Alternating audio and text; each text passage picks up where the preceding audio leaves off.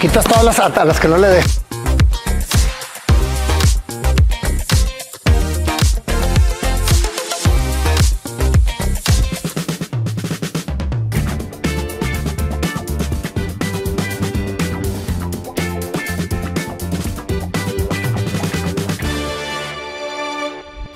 Aquí con mi compadre Javier Cuesta, ahora no como escritor, sino como maestro de pádel, que es un gran maestro de pádel y también un gran escritor. ¿Cómo estás, Voy, compadre? voy y vengo Vas y las vengo. profesiones. ¿Cómo te ha ido con toda tu vida? Bien, muy bien. Eh, fíjate que me vine eh, a Ciudad Victoria, Tamaulipas, que es, ya sabes que es donde nací, donde viven mis papás. Vine a pasar Navidad y Año Nuevo. Según yo me iba a quedar unos 10 o 15 días de enero de- para, para aprovechar y terminé quedándome casi cuatro meses. Se quedaron mis perritos en Tulum, allá me los estaba cuidando obviamente una persona de mucha confianza y mucho cariño. Este, y estando ahí me encontré con la novedad que abrieron un club, eh, un, un muy buen amigo, el Club de Padel Victoria, y pues se acordó de mis tiempos de tenista y de, y de coach y me invitó. Déjenme les digo que Javier es un gran tenista. Yo creo que ¿cuántos años tienes jugando tenis? Fíjate que mi vida ha sido en ciclos de nueves. Entonces, tenis, tenis, tenis, me dediqué full de los 15 a los 24. Pero después de ahí a los 24, me, tuve la gran, gran oportunidad de irme a California a coachar. Entonces, pues, bueno, seguía en la cancha, seguía pegándole, pero yo ya no me llamaba a mí mismo jugador, sino que me llamaba a mí mismo coach. Pero pues si le cuentas de los 14 hasta ahorita, pues son un montón de años con una raqueta en la mano. Sí. ¿Cómo llega el pádel a tu vida? Porque ahorita el pádel está de moda. Ahorita estamos aquí en la cancha 7-6 de Aldo de Nigres, que ahorita dijo que nos iba Ahorita va a venir a echar una Y tú te das cuenta cómo una cantidad grandísima de gente está aquí jugando pádel. Creo que es un deporte para todo tipo de edades, pero más para edad como más madura, ¿no? Mira, está, pero está increíble la, pues el fervor y no es moda. La verdad está, está buenísimo el deporte. Voy a contar una historia rápida. Cuando, cuando estaba de coach de tenis, fui a Barcelona. En Barcelona hay un circuito eh, juvenil de, chavos, obviamente, eh, en el verano. Entonces, varias veces me fui a Barcelona con jugadores, dos o hasta tres meses. Allá nos instalábamos y nos la pasamos jugando torneos. El club en donde estábamos jugando el torneo estaba lleno y queríamos entrenar y empezamos a buscar un espacio de perdido pues para pegar unas bolitas de tenis y nos encontramos con una cancha de pádel. Yo no me acuerdo de esto. Y yo dije, mira, una, una mini cancha de tenis. Ya nos metimos a, hacer calentamientos y algunos ejercicios. porque- No sabías lo que era el pádel No. todavía. Alguien me lo acaba de recordar, que ahorita ya es todo un adulto. Era un, era un chavito de 15 años, ahorita ya es un gran amigo adulto con su esposa, sus niñitos y demás. Y me dice, Javi, ¿te acuerdas en Barcelona la cancha de pádel? Y yo, no, ¿cuál? La que decíamos, mira qué bonito una mini cancha de tenis. Allá tienen muchos años que practican el deporte.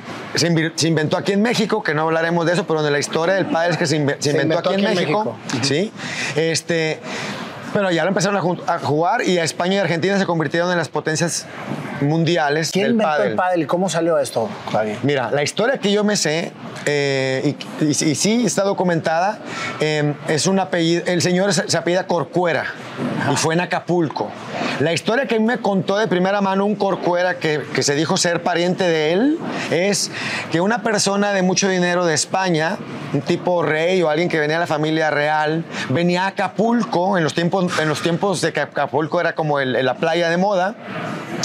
Este señor Corcuera tenía su casa en Acapulco, se, se hicieron amigos y les gustaba el tenis, pero no les cabía una cancha de tenis en el espacio que tenía.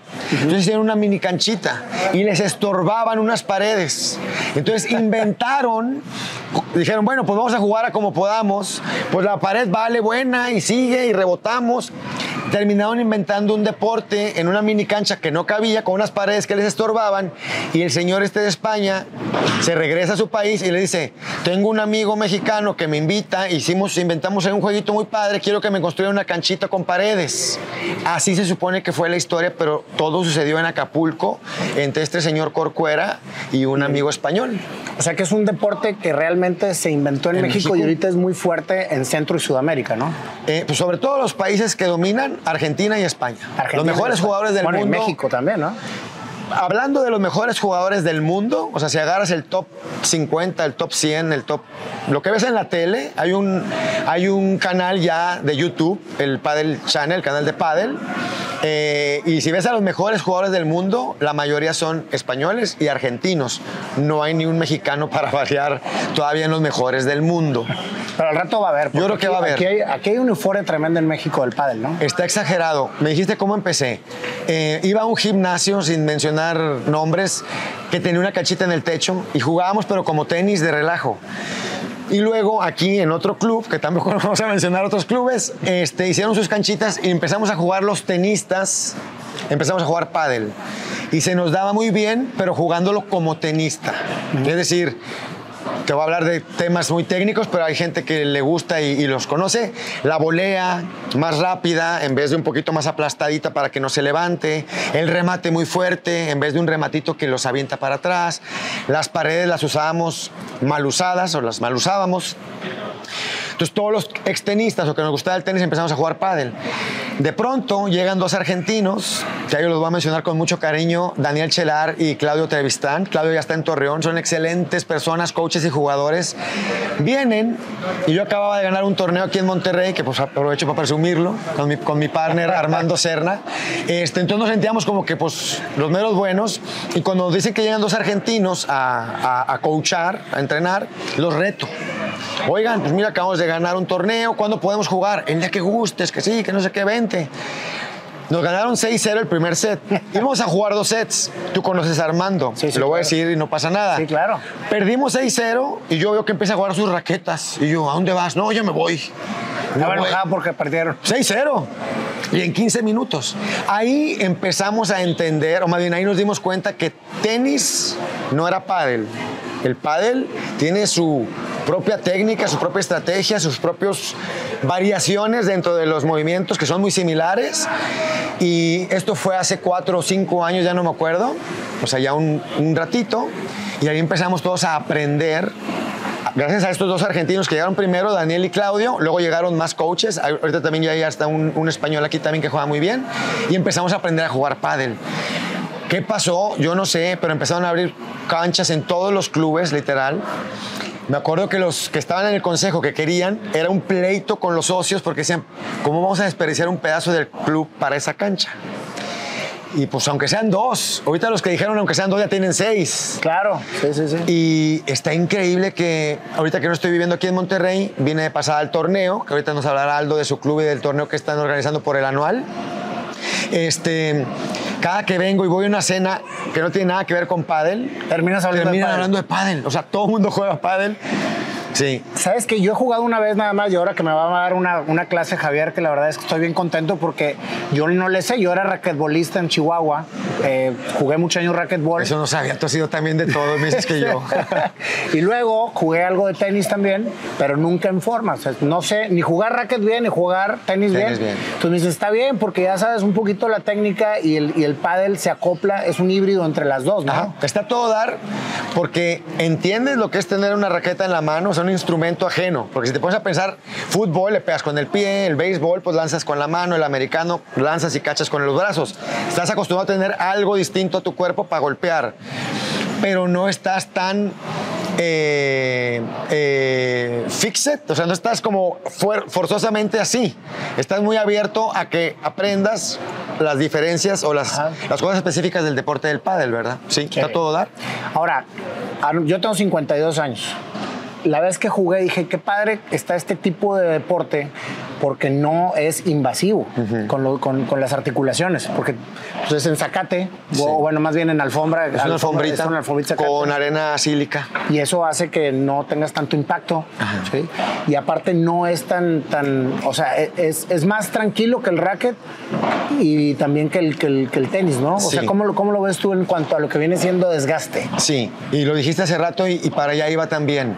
En el caso de adultos o, o adultos jóvenes que queremos seguir activos, sí es muchísimo menos agresivo, porque no voy a decir cero, pero mucho menos agresivo para las articulaciones por el tipo de superficie y porque realmente creo que lo más que avanzas o lo más que, que- que trans- que- tienes que avanzar para llegar a una pelota son tres o cuatro pasos. Es una cancha chiquita y se juega de parejas. De hecho, entendiendo bien el deporte, te cansas mucho menos porque realmente siempre estás bien posicionado. Claro. La posición es importantísima pues en todo. Entonces, si siempre estás bien posicionado en la cancha, con dos pasos, tres pasos que des, siempre estás parado donde viene a caer la Y pelota. como quiera sudas de a madre, ¿eh? O sea, te- te- porque realmente es un deporte que sí, sí, sí es, es demasiado... Es que es más aeróbico. El, el tenis es un deporte anaeróbico. Anaeróbico significa tres, cuatro pelotas, termina, descanso. Tres, cuatro pelotas, termina, descanso. Aquí de pronto puede haber un punto donde duren 20, 30 porque pelotas usas- sin usas fallar. también las paredes. Utilizas las paredes y tiras globos y regresas. Entonces estás yendo para atrás y para adelante y es mucho más aeróbico. Eh, si haces bastante ejercicio, si sales bien cansado, trabaja las piernas, pompas, espalda baja, los, los hombros, brazos. Pero sí es mucho más amigable para todo, todo mundo. Tanto por la edad o a lo mejor gente que no ha tomado como, no ha, ha tenido como prioridad hacer ejercicio, que está un poquito más fuera de forma, que no, entre- que no ha estado tan, tan, tan físicamente activo o activa, está bien amigable también para esto. Y el tema de los niños, que es algo que quería mencionar, muchos niños que entrenan tenis hoy por hoy están soñando o con ser profesionales o con tener una beca universitaria, lo cual está buenísimo. Yo creo que muy pronto, no sé cuándo, y no es que esté defendiendo el pádel, estoy tratando de futurear a muy corto plazo. Yo creo que muy pronto el pádel va a ser aceptado como deporte olímpico. Una vez que sea deporte olímpico, va a haber todavía más dinero del que ya empezó a haber, porque ya este año pasado cambiaron las bolsas y los patrocinios del pádel acaban de cambiar literal de un dólar a millón de dólares, o sea, un, un cambio abismal. Y cuando Estados Unidos también adopte este deporte, va a empezar a haber canchas en las universidades, por lo tanto va a empezar a haber becas universitarias en Estados Unidos por el pádel y creo que se va a convertir también ya en un deporte infantil juvenil, porque ya estás educando a tu niño, pero con... O sea, con para el- todo tipo de personas, Sí. en todo tipo de edades. Yo creo que sí, sí. Y lo importante aquí, yo que yo estoy entrándole apenas al padre, hay un app en donde tú te pones de acuerdo con gente que no conoces, pero que trae tu mismo nivel de juego. Y entonces, porque para el pádel se necesitan cuatro personas, ¿verdad? Sí. Sí, regularmente nunca, no hay, nunca hay de dos. No hay torneos de dos eh, profesionales.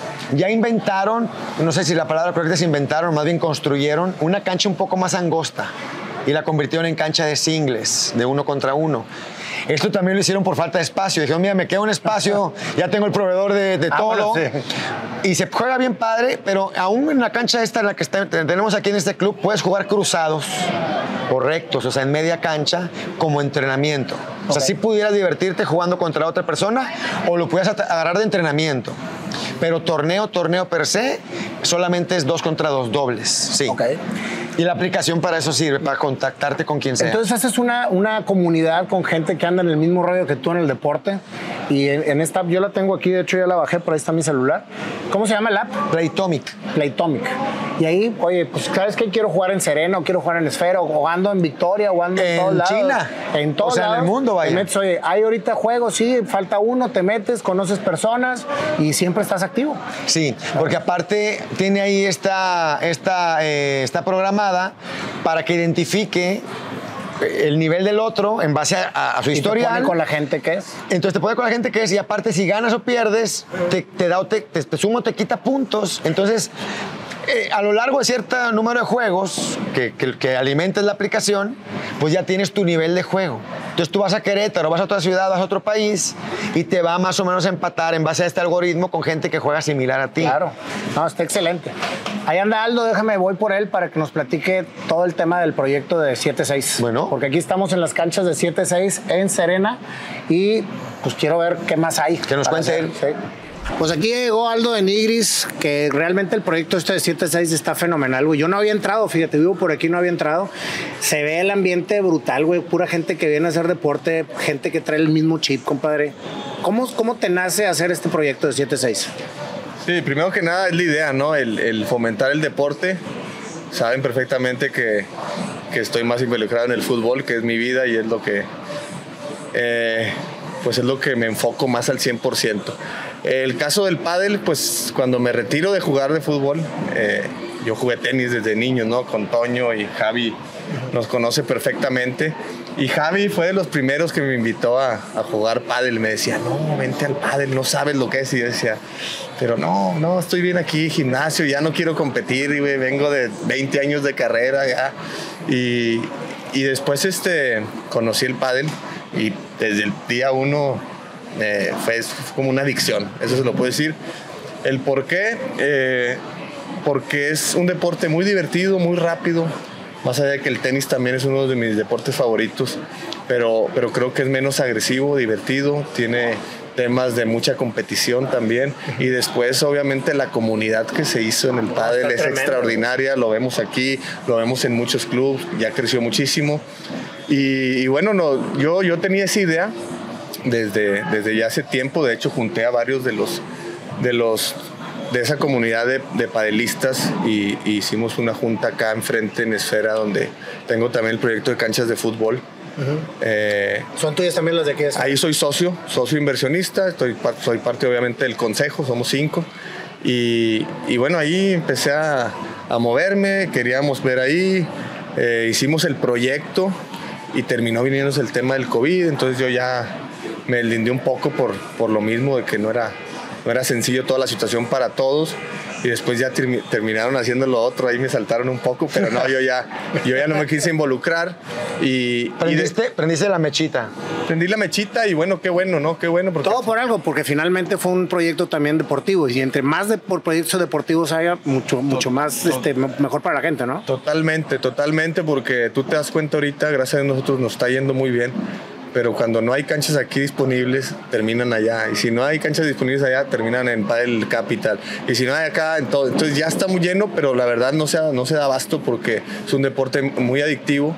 Y como te decía, eh, así como lo puede jugar un niño de 5 años y se divierte, también lo puede jugar un señor de 70, 80 años y, y realmente no es tan agresivo porque tú llevas el ritmo y, y también creo que, que es un deporte no tan difícil para, para poder aprenderlo y jugarlo. Ya después jugarlo a un nivel bueno, ya ahí cambia, ¿verdad? Pero, pero creo que, que esa comunidad se está haciendo por, por esos puntos y, y después eh, con mis socios, con Nana Canepa y, y con Mauricio Fosado, son más jóvenes que yo, emprendedores que obviamente les empezó a mover la idea, me buscaron porque sabían que yo traía esas ganas, yo ya estaba buscando terrenos acá en la carretera sobre todo.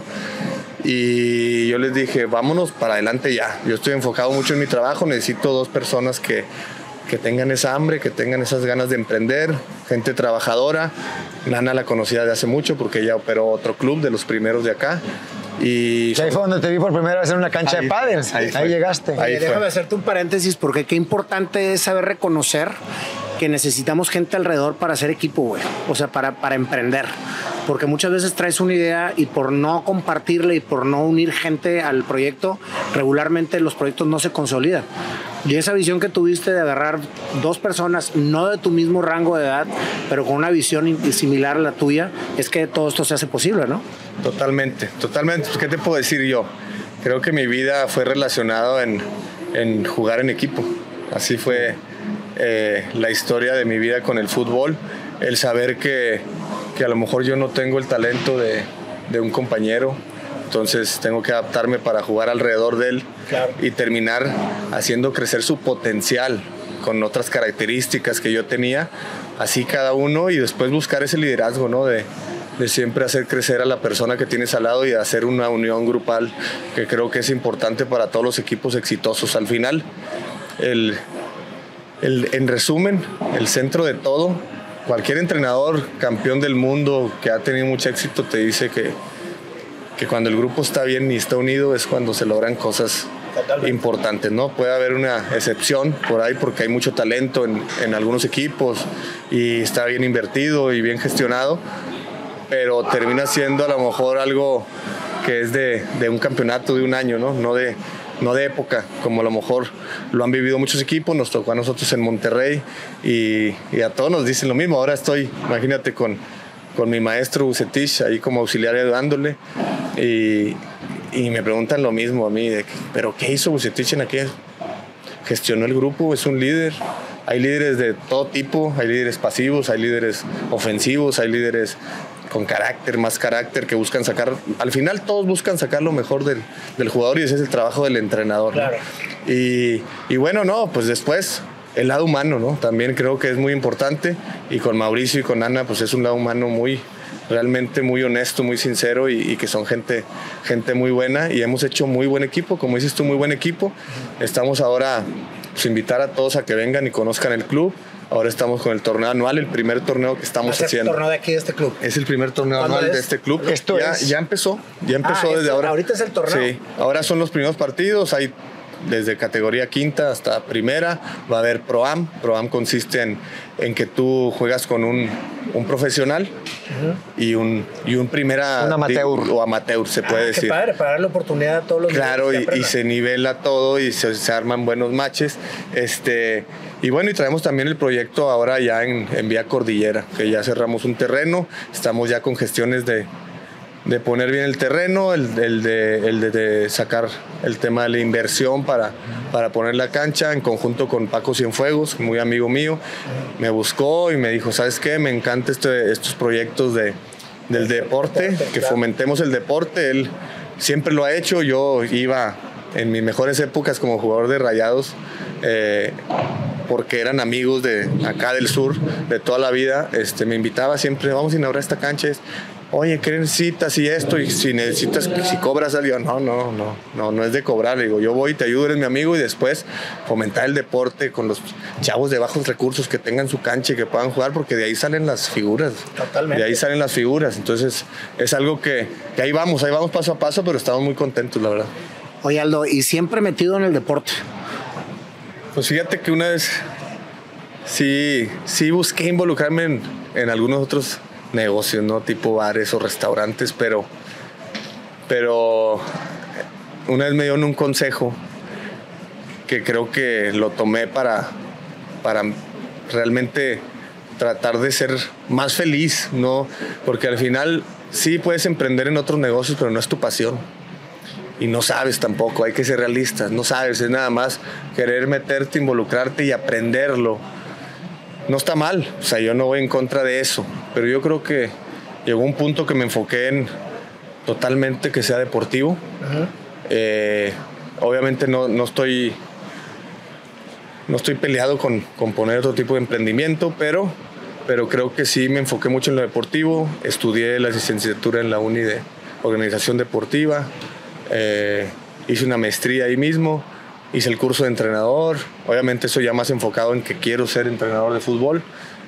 Este, y, y, yo creo que por ese camino me fui, porque es mi pasión y yo creo que es donde puedo ayudar realmente, donde tengo experiencia y donde puedo ayudar a que, a que se fomente eh, proyectos como este, fomente el deporte y que creo que ahora más con todo lo que hemos vivido con, con la pandemia, ahora con, con los aparatos electrónicos, también son de mucho beneficio, pero también sabemos que, que están afectando para, para todos los niños y la juventud, hasta para uno. Estamos ahí todo el día en el teléfono, dejamos de hacer muchas cosas que a lo mejor eh, pues nos, nos, pudieran generar mayor, mayor paz y mayor tranquilidad, ¿no? Entonces creo que tenemos que aprender a vivir con eso, porque sea un arma para nosotros, pero también seguir fomentando el deporte para, para todas las nuevas generaciones. Comentaba ahorita Javi precisamente que él le ve muchísimo futuro al pádel como un deporte ya próximamente olímpico, que ojalá y así sea. ¿Le ves tú la misma visión? O sea, ¿estás precisamente invirtiendo en canchas porque crees que el pádel tiene un futuro o que sea una moda? Yo creo que estoy de acuerdo con Javi totalmente. Yo creo que una moda, una moda eh, es, es más pasajera. Yo ya tengo jugando, ¿cuánto tenemos? Sí, Dos, tuve más, ¿no? yo unos 5 o 6 años, tú unos 4, Cuatro, tres años. 3 o 4 años, sí. ¿Quién gana? La verdad me ganaba al principio y después No hemos jugado. no hemos jugado, pero O sea, no hemos jugado. es que no sé qué va a decir, pero lo que yo dije es, al principio me ganaba y después pues no hemos jugado. Al principio me ganaba y después yo creo que le gano. Sí. Puede ser. Oye, se- sería bueno que jugaran, ¿eh? Sería bueno armar un match y grabarlo para ver si es cierto. Claro, a, ver, a ver cómo está. No, no, pero no. ¿con quién de pareja? Pues hay que unas parejas. O singles sean- cruzado, singles cruzado. No, estoy- oye, metan, a, dos novatos, güey, para que esté parejo. Y me meten a mí, yo, yo y otro. Poncho y yo, Poncho y yo contra Nayo y Pero, tú. oye, pero Poncho sí juega bien o no? Poncho es boxeador, no, no. Nay- Na- Nayo es ciclista, triatlonista, Sí, Ironman, no, triatleta. triatleta, Ironman. No, pero ya, compadre, ya es como son ciclos. Hubo ciclos demasiado, ciclos demasiado fuertes y demasiado intensos. Yo llegué a ser Ironman y ahorita no te corro más que 5 kilómetros, güey.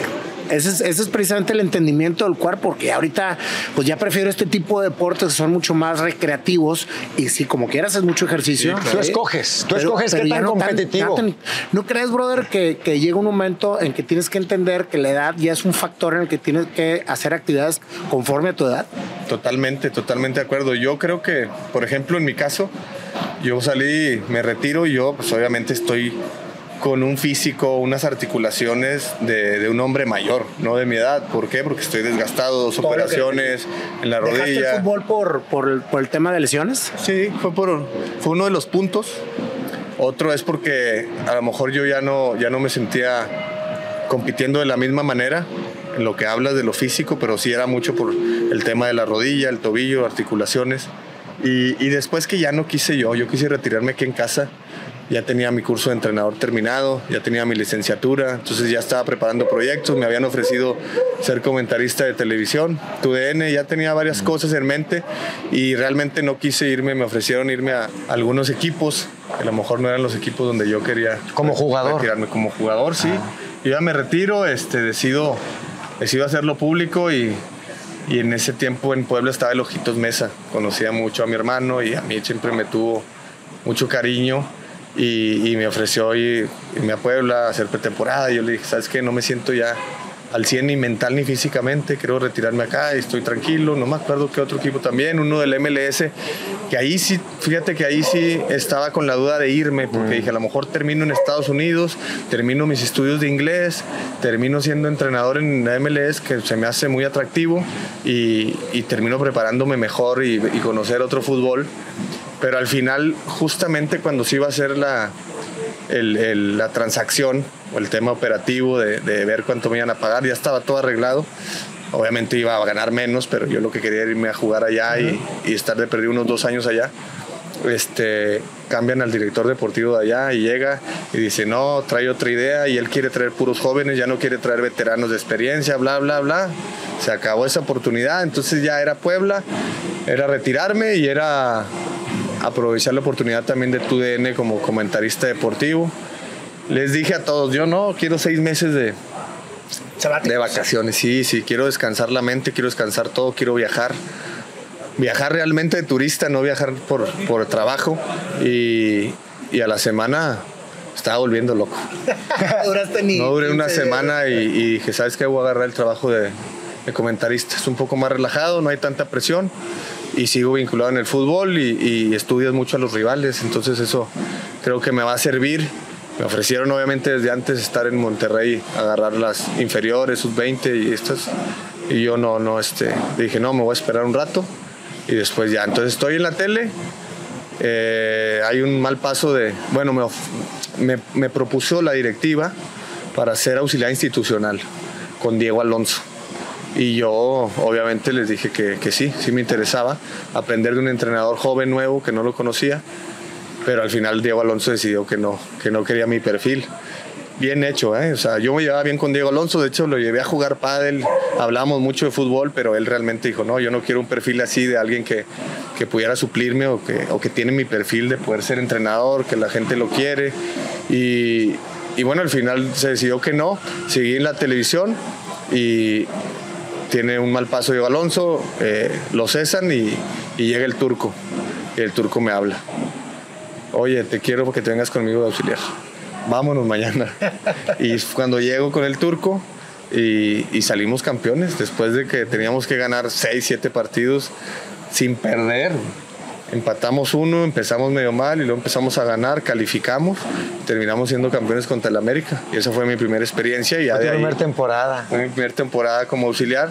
Y ahí eh, se va el turco, llega Javier Aguirre y también lo mismo. Oye, pues está Aldo de auxiliar institucional. Javier Aguirre fue el, fue el entrenador que me, que me llevó a la selección mexicana. Él tuvo a mi hermano también, pero a mí me debutó él en la selección mexicana. Entonces lo conocía poco, pero sabía cómo era, sabía mi personalidad y todo. Y ya él tomó la decisión de decir, ¿sabes qué? Yo hablo con Aldo, yo creo que se quede, me va a ayudar mucho para el grupo, conoce a todos los jugadores, conoce el fútbol y quiero que se quede. Entonces me quedo con Javier Aguirre también, aprendizaje total. Y bueno, después se va Javier Aguirre. No se va Javier Aguirre. Antes de eso sale el proyecto de Liga de Expansión de Rayados. Y me dicen que si quiero tomar y yo ya quiero ser entrenador, me siento listo. He tenido algunas opciones de otros equipos de expansión que me han, me han hablado, pero me, me- aguanté y dije, me quiero quedar aquí en Rayados con este proyecto. Se hace el proyecto de los chavos, es más formativo, pero, pero es de una competencia ya de alto nivel, que están ahí en un pasito de primera, juegan, no juegan, ahí están, pero son los chavos que a lo mejor nosotros buscamos sacar para, para que sean gente del club de la cantera, mexicanos, y este y después termina eh, mal paso, la misma historia de siempre, ¿no? Mal paso de Aguirre, lo cesan y llega Bucetich y llega el teléfono y yo, ah, O sea, ahí voy otra vez. Sí, ahí Yo me acabo de enterar porque vine a Monterrey hace poquito y pregunté por ti. No te había visto muy activo. Las dos veces que he venido vengo aquí. Y me dice, no, es que ahora anda muy ocupado con lo de que se regresó a primera. Como yo no veo tele, ni Sí, sí, sí. periódico, ni nada, dije, ah, mira que a todo dar, que otra vez. Bueno, a todo dar porque imagino que fue algo... ¿Sabes, sabes lo que está con madre, Aldo? Que toda tu vida ha sido circunstancialmente bendecida, güey. Sí, sí, realmente sí. Estoy muy bien, agradecido. has agarrado todas las experiencias y todas las oportunidades que la vida te ha puesto precisamente para poder trascender y hacer lo que te sigue apasionando. Y de cierta manera, si te pones a hacer un recuento con todo lo que has hecho hasta ahorita, ha sido aprovechar las situaciones y las circunstancias para poder hacer- seguir haciendo lo que quieres. güey. Totalmente, y lo sigo trabajando, no es fácil. Así como, como me escuchan y me ven tranquilo, he tenido mis momentos muy difíciles y, es eso, la resiliencia, trabajarla, seguir trabajándola.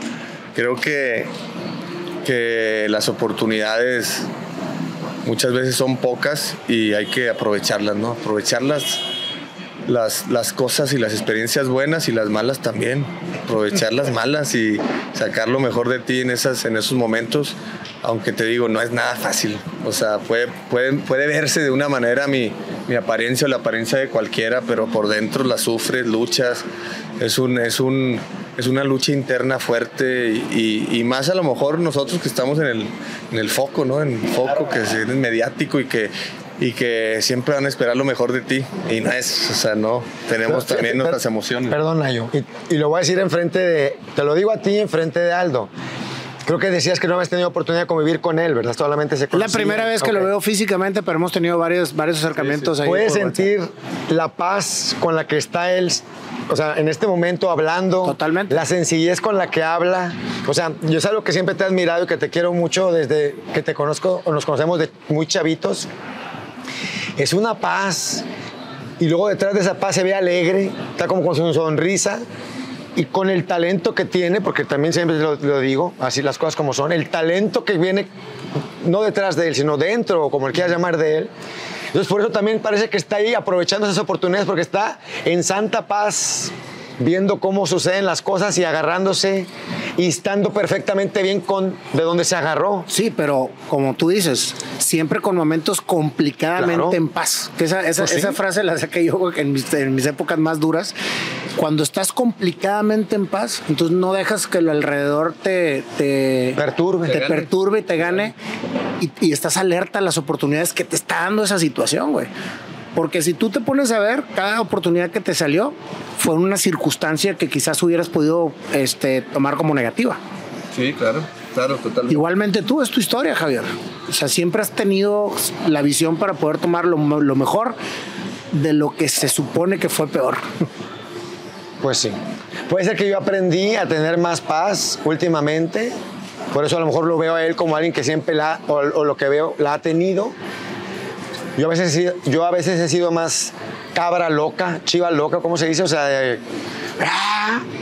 pero pues sí, también creo que ha sido un poquito así la historia de agarrarme de las, de las situaciones que se van presentando. Pues sí, puede ser. ¿Y tú Bueno, también? Oye, no, está- yo creo que todos. los tres. Lo que pasa es que justo precisamente el común denominador de todas las personas que he entrevistado o con las que me topo en la vida es que tienen grandes historias antes de llegar a ser lo que son.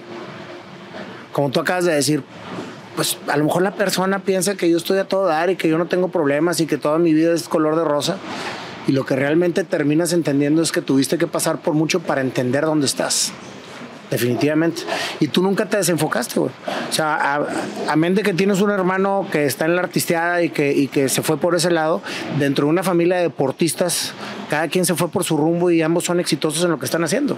Toño, que en paz descanse, igualmente muy exitoso en lo que hizo. Entonces, definitivamente, como en una familia se pueden dar diferentes circunstancias, actividades y pasiones, aunque hayan crecido en el mismo techo. Yo te voy a decir una cosa. Toño en paz descanse obviamente era, era mi ídolo, mi ejemplo, ¿no? Él, él prácticamente me mostró el camino de lo que yo quería hacer. O sea, seguí sus pasos, su ejemplo de vida, más que, más que el talento y el, y el liderazgo que él tenía, eh, el brillo que él tenía, ese sí es difícil, es difícil igualarlo.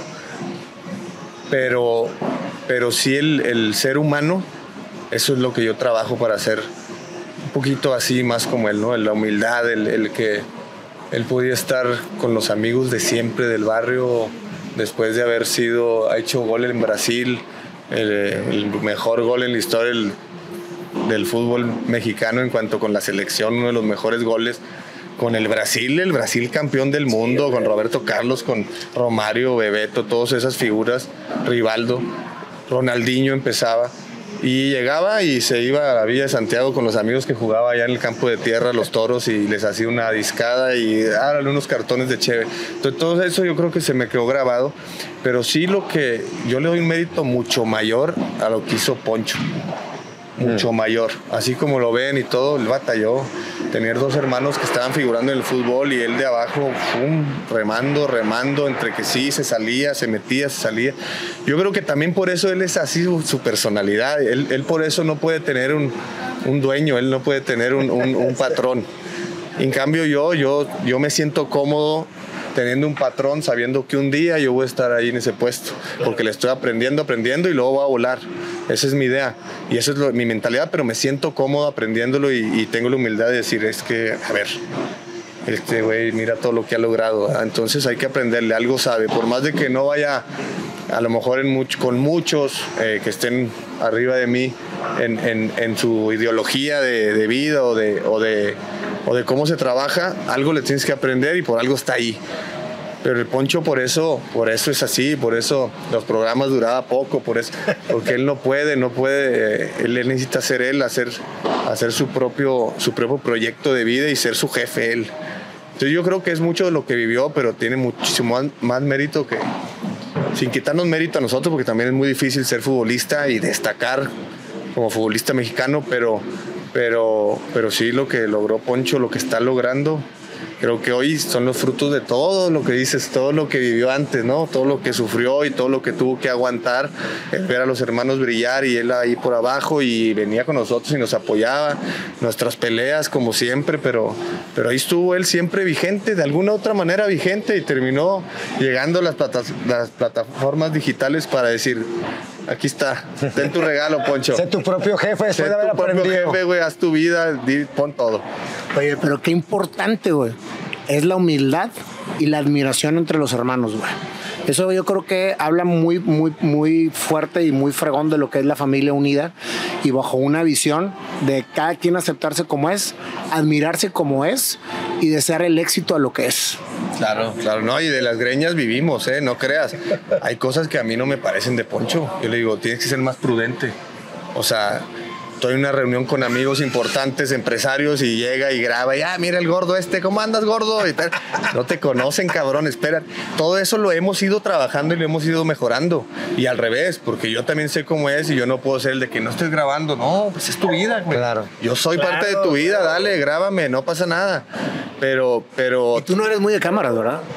pues fíjate que, que no me disgusta, no me disgusta. Yo creo que, que poco a poco, obviamente, estamos ya dentro de este mundo y pudiéramos, y, es más, yo siempre lo he dicho, si, si el futbolista entendiera, el entrenador vigente, que, que viene para acá todo esto y empezaran a tener sus plataformas digitales y, y usarlas, primero, vas a, obviamente todo es, todo es depende cómo las manejes. Las manejas para bien, vas a tener una mejor imagen, vas a monetizar más y aparte vas a, vas a tener más fama, se puede decir así, ¿no? Vas a ser más conocido porque al final es así este mundo.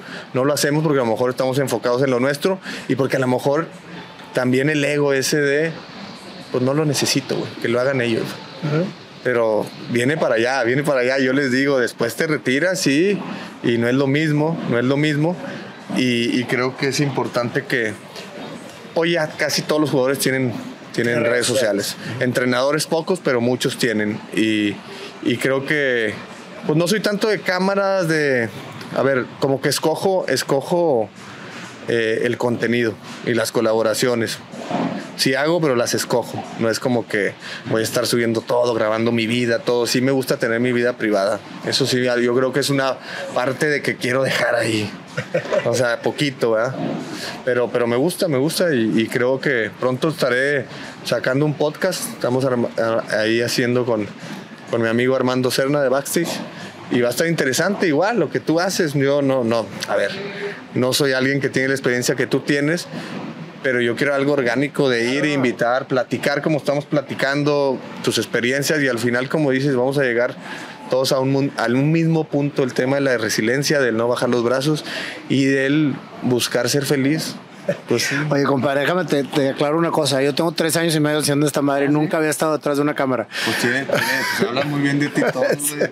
Hablan muy bien de ti Porque, todos. pero con lo- como tú lo dijiste, o sea, yo soy auténtico, la- lo que hago es, lo que hago es orgánico. Este sí. está diciendo, oye, lo que hago es orgánico y es lo que realmente me nace hacer. Y yo nunca preparo nada, compadre. Es más, desde hace como dos años y medio te tengo en la lista de Sí. entrevistados y no se había dado. No se había dado porque no se había podido dar. Y ahora se da en una plática trivial entre amigos, que es lo que re- regularmente hago. Las entrevistas no son entrevistas, son pláticas entre amigos. cabrón. Y eso es precisamente lo que, lo que más da a la gente conocer a la persona como es, sin nada pro- preparado ni programado. Y qué bueno que lo vas a hacer, güey. Espero estar en tu podcast. Vas a estar invitado, Javi también, mis Gracias. amigos, todos. Va a ser, va a ser algo, como te digo, muy orgánico. Obviamente va a estar involucra- involucrado mucho el deporte, el tema deportivo, eh, pero van a ser temas de, de la vida en general y, y voy a invitar a, a- bueno, el primer invitado, bueno, es sorpresa, mejor lo vamos a Sí, sorpresa. no voy a decir, pero, pero no, sí, van a estar ahí, van a estar invitados con mucho gusto y, y falta también la entrevista que ya me ya le está, ya No, fue pues ya, ahorita, ya, sí. ya, ya, ya, Así es, co- así es como se. Oye, es que dije, pues se dio y qué padre, güey, porque la verdad es que es, es parte de lo que quería platicar contigo. Ah, Todo No, dar. no, muchas gracias. Oye, Hay- hay que- bueno, dale, Javi, No. porque hay que ver a Poncho, está jugando Poncho. Ah, vamos a ver. Ah, vamos a, pues vamos a ver a Poncho. Oye, no, lo que iba a decir es que creo que sí es bien importante si alguien tiene algo bueno que decir o que compartir. Ahorita con el mundo este de la tecnología y de las plataformas, vale la pena que lo, que lo haga o que lo hagamos. O sea, qué, padre que vas a poner tu, o empezar tu podcast, porque sí vale la pena que, el- que la información esté ahí para quien la queramos recibir. Y si de algo nos sirve, pues a todo dar. Totalmente, totalmente. Todo dar.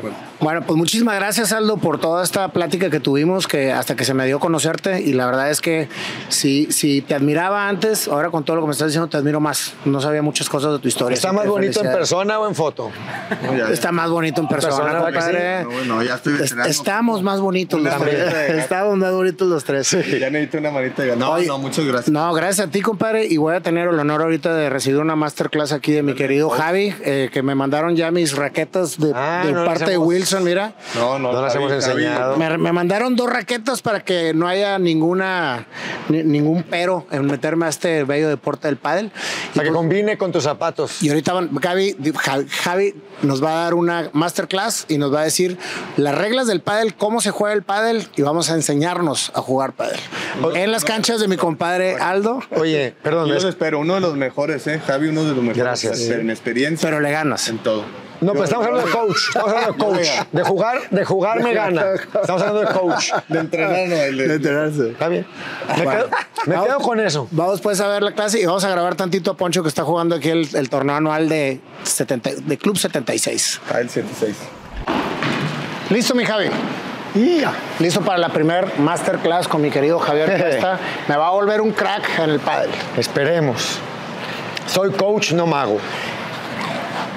Este, se ríen, se ríe la gente de la producción.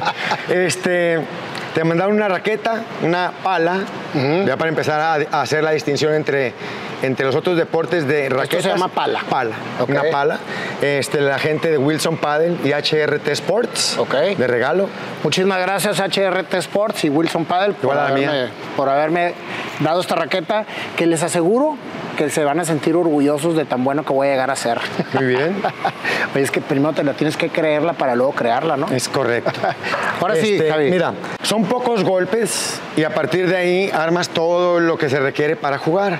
Se me ocurre el día de hoy ver el golpe de derecha, que a mí me gusta más que en inglés es forehand, porque derecha es para un derecho y para un zurdo, ¿no? A final de cuentas, derecha es el golpe que tenemos por el lado de nuestra mano dominante. Sí. En el caso tuyo, que eres derecho, pues la derecha está en tu lado derecho, ¿no? Ok. Entonces, bueno, me gustaría explicarte lo, lo más general y tirarte unas pelotitas para que sientas la pala nueva, para que sientas la cancha, para que sientas la bola. Este, mira, está bien padre y muy fácil y casi siempre utilizo la explicación que, que- que hago con los niños. Salud, quita la pala tantito. Sí. Salúdame como cuando llegas a un evento formal, exacto, como estás mucho gusto. Bueno, si la pala la pongo así de esta manera vertical, o sea, con, con las, con las caras hacia los lados, saluda a la pala, esa es tu empuñadura con la que vas a jugar el pádel. Entonces está muy fácil de acordarte. Ok. Se llama continental. Entonces, ahora sí, si te pones el cordoncito, saludas a la pala de frente, exacto, esa es tu empuñadura. Nada más yo recomiendo que te pegues hasta la parte de mero abajo, exacto. ¿Para qué? para que aproveches, si me agarro desde aquí, desde arriba, pues esto es lo que tengo de, de largo, de distancia para llegarle a una pelota. Si me agarro desde mero abajo, pues aprovecho toda la distancia que me da la pala para cuando me tiran a un lado, fíjate como un portero, ¿no? Que quiere parar un tiro, pues aquí es lo mismo. Quieres, cuando estás en la red, quieres parar esa bola o alcanzar esa bola, pues lo ideal es agarrarte desde lo más abajo posible para que alcances toda la distancia. Además que, este es un tema también un poco técnico, que si me agarro de aquí, la muñeca me da menos rango de movimiento que si la tengo desde abajo Claro. y puede jugar un poco más ahí la, el último, la ¿Juega última mucho la muñeca en este deporte?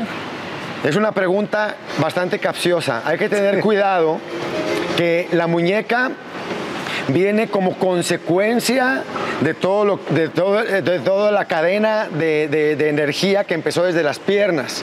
Y podrías al final hacer algo con ella, pero no basarte en la muñeca. De una mala utilización de la muñeca viene el famoso codo de tenista. O sea, el codo de tenista no inicia en el codo, inicia en, si yo la mano, que en este caso es la muñeca, la tengo vencida, vencida significa fuera de su posición natural. Su posición natural pues es esta. Si yo la venzo y ahí estoy pegando miles y miles y miles y miles de bolas, el impacto que le estoy dando a esta articulación sube, se me manifiesta en codo de tenista, sube hasta el hombro. Entonces, en estos tres puntos se puede manifestar el mal uso de la muñeca. Sí se usa para hacer algunos golpes, si quieres una bola aquí muy cortita, pues si quiebras un poquito la mano para poder tirar a la chiquita ahí a la esquinita. ¿verdad? Pero lo ideal y sobre todo para todos los que vayan a empezar es mantengan la posición natural, más o menos se hacen 90 grados, si te fijas, un poquito más de 90 grados entre, entre tu antebrazo o tu brazo con la pala. Entonces tratemos de no, al principio sobre todo, jugar 90 mucho grados. con la mano. Puro 90 rectita. grados. Esos 90 grados y esto bien, bien, bien firme. Ok. Que firme no significa apretado, firme significa firme, ¿no? Como quieras entenderlo tú. Bueno, entonces, vamos a ver la posición de derecha. Eh, te voy a dar, insisto, los fundamentales. La pierna derecha, en tu caso que eres diestro, la punta del pie hacia afuera, hacia el vidrio. Exacto. La punta de tu pierna izquierda, más o menos que apunte al poste de la red. Ok. Eso ya me permite tener una, eh, un stand de pies semiabierto. ¿Ok? Semiabierto significa que tus caderas están semiabiertas. Abiertas sería totalmente de frente con respecto a la cancha. Cerrada sería totalmente de lado con respecto a la cancha. Aquí está semiabierto y te permite pegar con la cadera.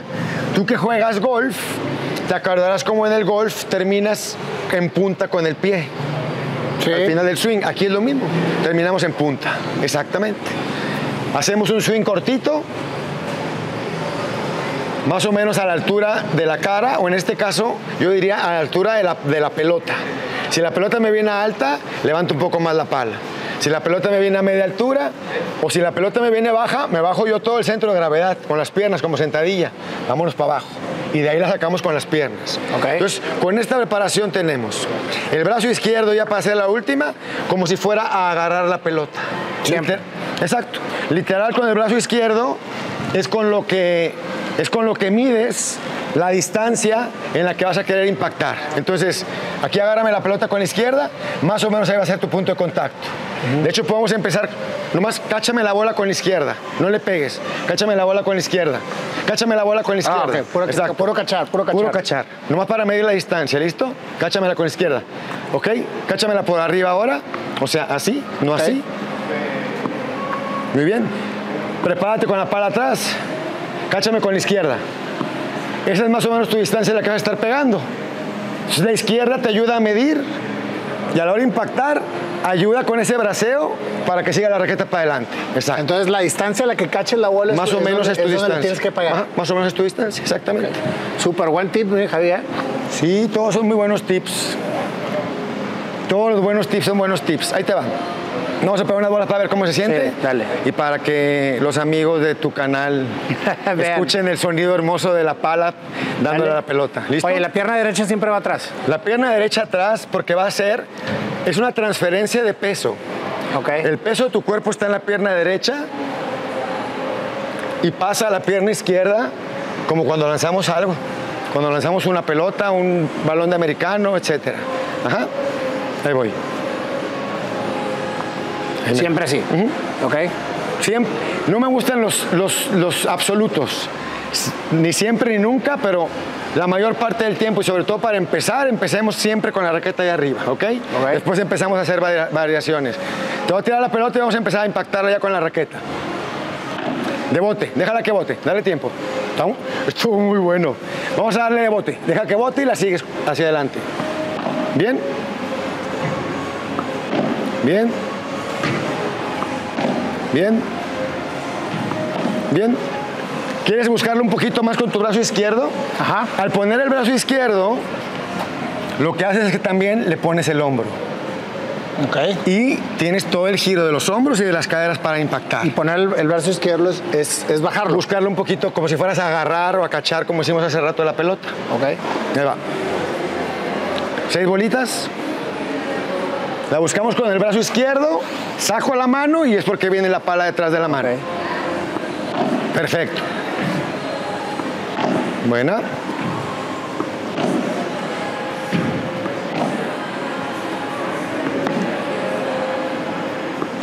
Muy bien.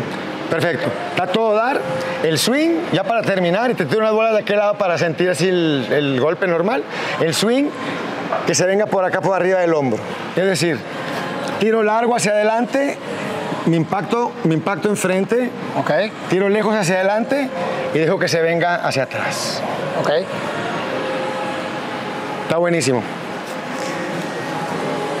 Las primeras bolas que pegas de pádel, ¿verdad? Literal en tu vida casi. No, no, Una no, vez es veniste. que jugué- jugué un una día. vez. Pero acuérdate que soy raquetbolista, entonces como que luego, luego le agarras la onda. Bueno, pues muy bien. A todo dar. Ah, va. Acuérdate, listo. La pala bien puesta, la mano izquierda va y la busca y para adelante. Tiramos por acá por Sí. arriba. Bien, esa es. Seis bolas. No debe pegar allá, ¿verdad? No, es, el bote es dentro de la cancha y ya después puede pegar en el vidrio o en la reja, donde sea. Primero a la cancha. Muy bien. ¿Quieres que te tire unas bolitas de allá Sí, para sí. probar?